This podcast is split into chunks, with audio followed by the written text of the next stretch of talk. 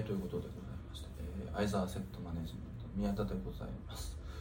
えーとですねいつもの投資小話ということで、えー、と言ってもなんか背景ちょっと普段と違いますよね、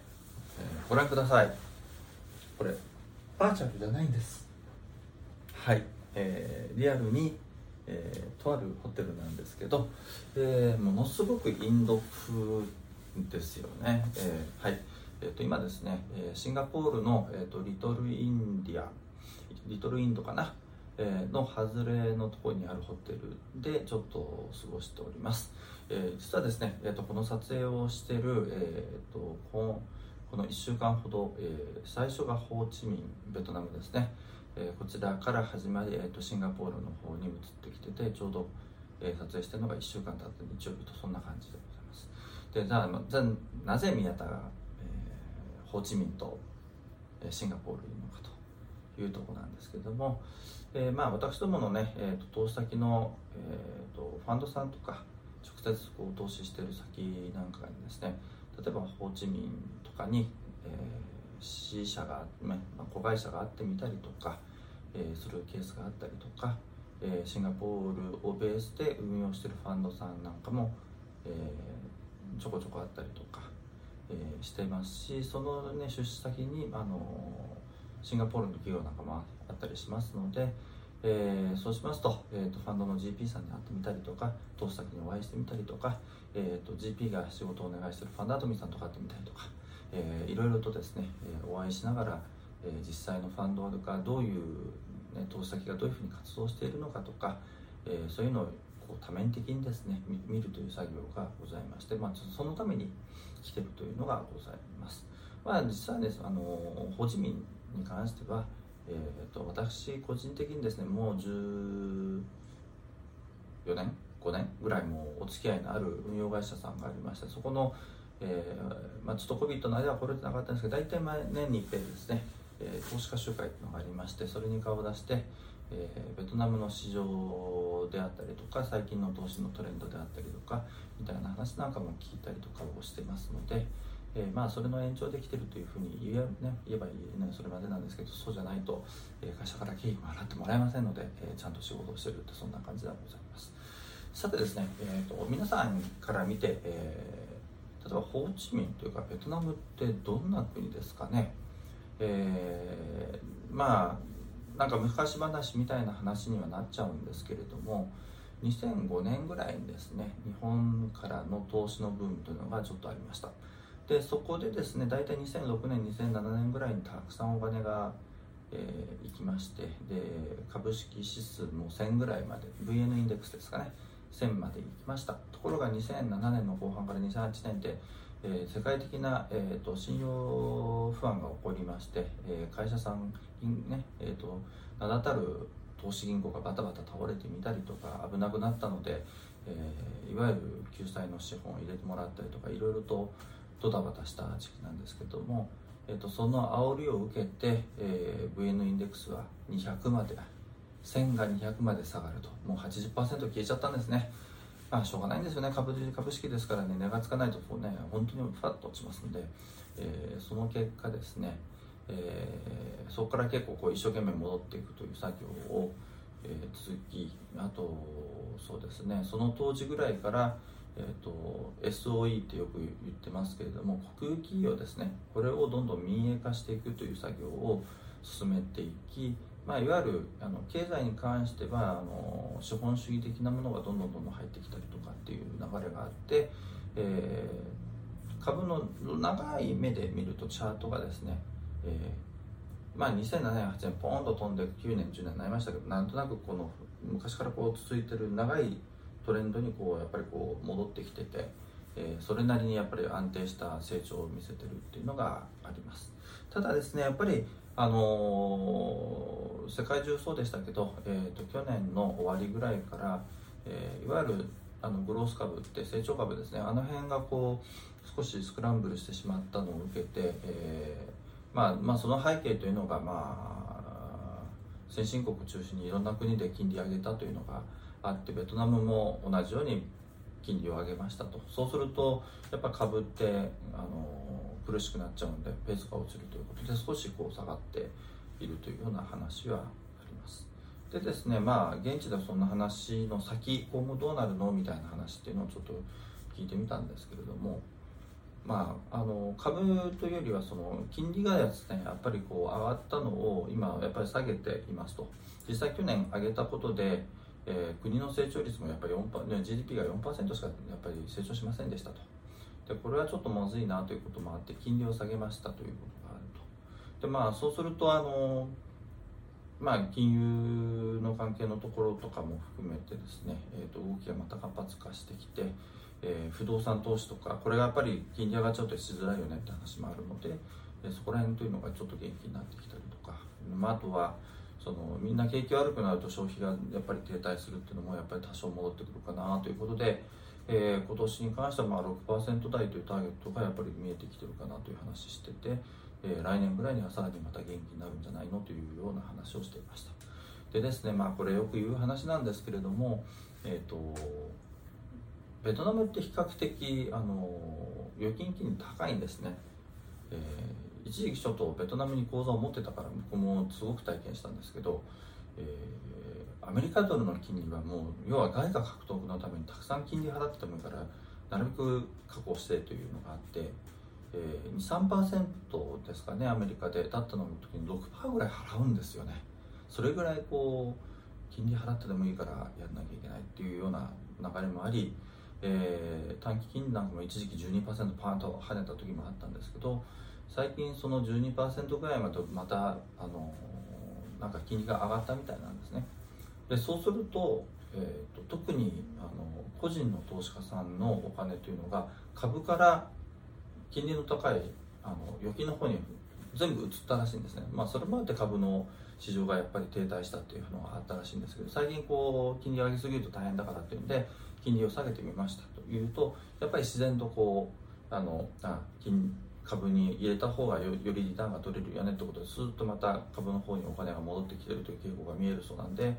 えー、株の方もだんだん元気になるんじゃないかなって話をしてました。なのでやっぱりこの辺あの金利と株の影響ってもう本当に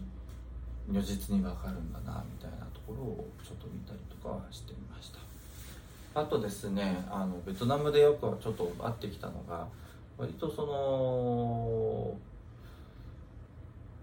でこれはちょっと内緒にしていきましょう。うちの投資の話なので、まあ、もしあの聞きたいなという方がいらっしゃれば、まあ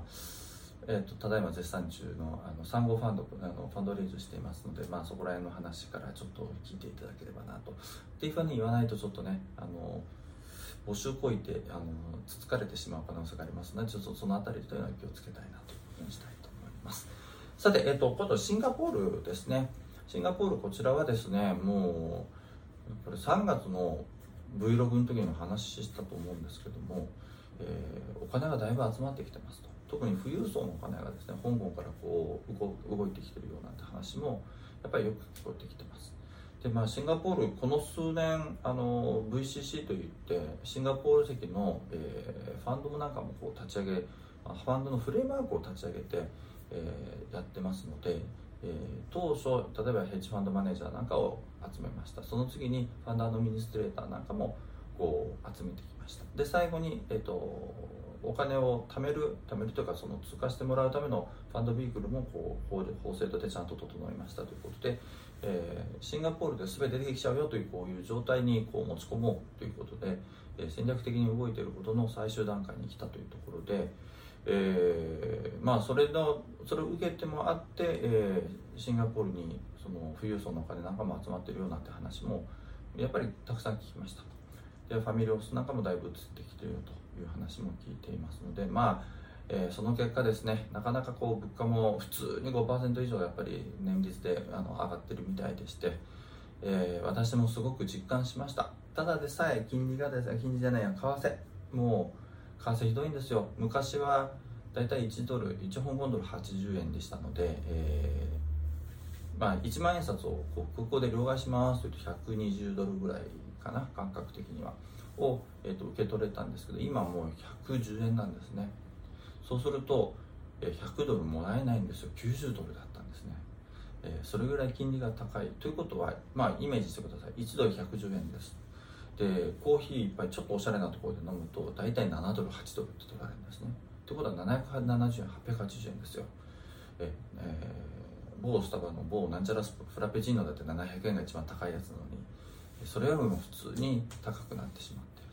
と。でそこに、えー、クロワッサン1個500円だ5ドル550円ですよね。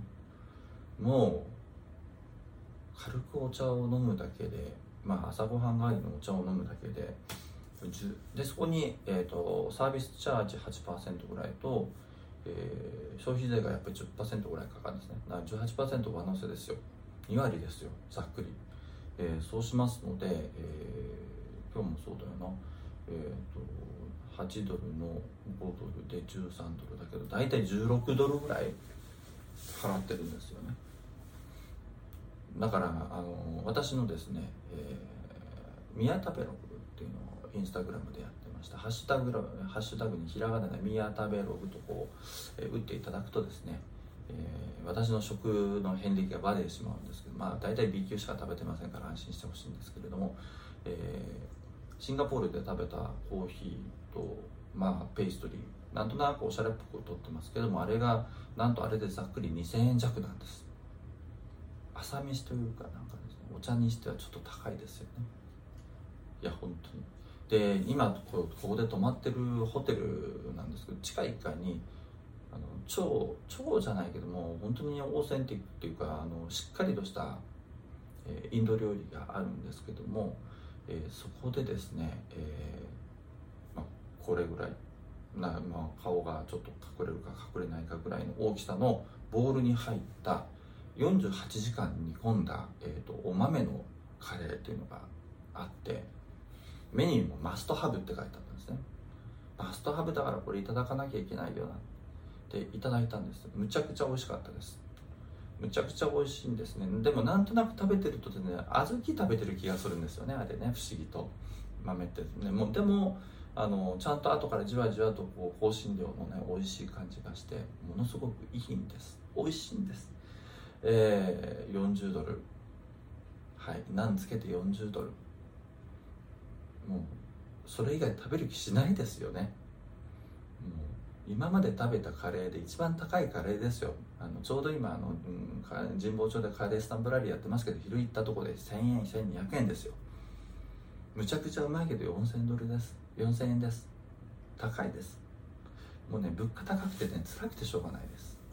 っていうことは、えっと、まあ私なんか日本人だと為替レートで負けてるっていうのも込みなんですけどやっぱり聞いてるとあのみんなあの物価高いよねきついよねみたいな話は多少はしてるような雰囲気はありますし、えー、そのため、えーと、人をたや雇うのも結構コストがかかるなんて話もしてたりはしてます。まあ、だからといってじゃあ景気がね減退するかとそんなことなくてですね週末に、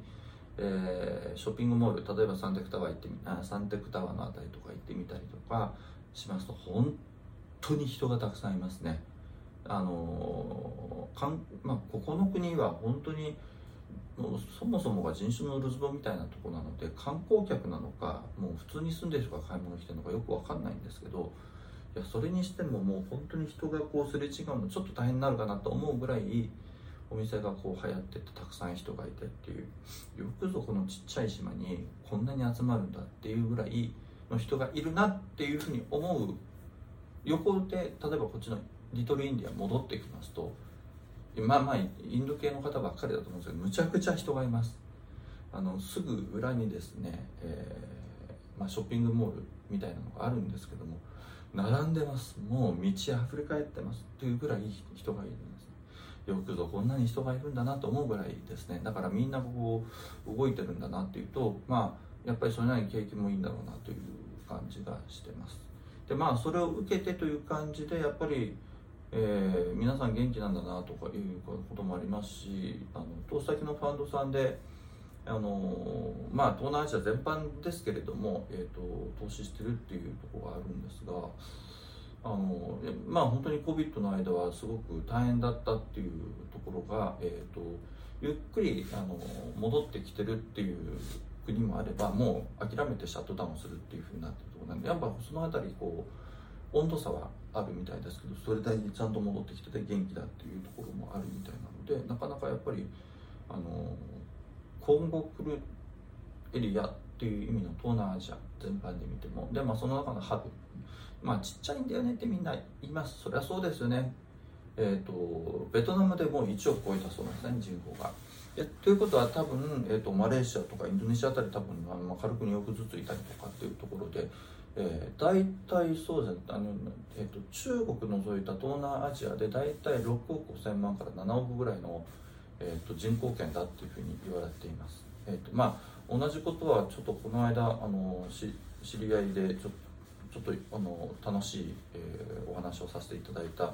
えーと南米のベンチャーキャピタルやってる方もいるんですけどその人も言ってましたけど大体南米も南米だけで大体 6, 6億から7億ぐらいの経済圏だっていう話をしててなので大体同じぐらいらしいんですね。ということでやっぱりその中国インドの間に挟まれた6.5から7億ぐらいのやっぱりここの、えーと、人口の増加というところもやっぱり今後の、えー、成長がすごく加速化されてくるただまあこう上がるんだよというふうに言うんですけどやっぱり発射台が下の方に来ちゃうもう画面からこう消えちゃうぐらい下の方からこう頑張って上が上がってこようというのが、えー、今の東南アジアじゃないかという言い方をしてますので、まあ、そこら辺を見越して、えー、種まきをすると面白いのかななんていうのはすごく感じながら、えーと、過ごしてきました、まあ、その他ねいろいろとちょっとあの面白い話とか、えーと、聞くことがありましたが、まあ、ちょっとこの辺りは、まあ、こっちの Vlog の話というよりはまあ個人のブログで書いてみるのもいいのかななんてちょっと思ったりはするんですけどただ実はですねあの1個気になるお話がありまして、えー、ちょうどもうシンガポール入ったからみんな言ってたんですけどちょっと2億そうですね 2,、えーと、2ビリオンシンガポールダラかな多分。ぐらいの、えーとマネロンの事件がシンガポールであったらしいんですね。えーまあ、それを受けて多分、えー、マネロンはシンガポールまた厳しくなるんじゃないかというふうに言ってますでまあ日本でもですねもう今年の春先からもう来年の春に向けて、えー、マネロンの体制をちゃんと見直してねしっかりしてねなんていう話をえーと、弊社なんかも含めいろんなところに行ってあので聞いたりとかもしてたりはしますけれども、えー、結構シンガポールもしっかりやってたなという印象が強いんですね。でとあるちょっとうちの投資先の、えーと、ファンドのアドミンの人と、まあ、ネロンの話をやっぱりしましたけどあのもう本当にペップスなりいろんなものをこうちゃんと見ながらあとはやっぱり自動的にこう何か変化があればそれをちゃんと見つけるような体制というのも常に作ってたりとかっていうことも含めて、えー、もう本当にちゃんとしてるんですよ。そういうところって。なんですけれどもやっぱりそこってループホールやっぱり見つけて狙ってくるんだななんていうふうに思うので、えー、マネロンっていうのも、えー、やっぱり今後、えーと、ファンドの世界では、えー、もっともっと,、えーと、キーワードになるような気もしてますので、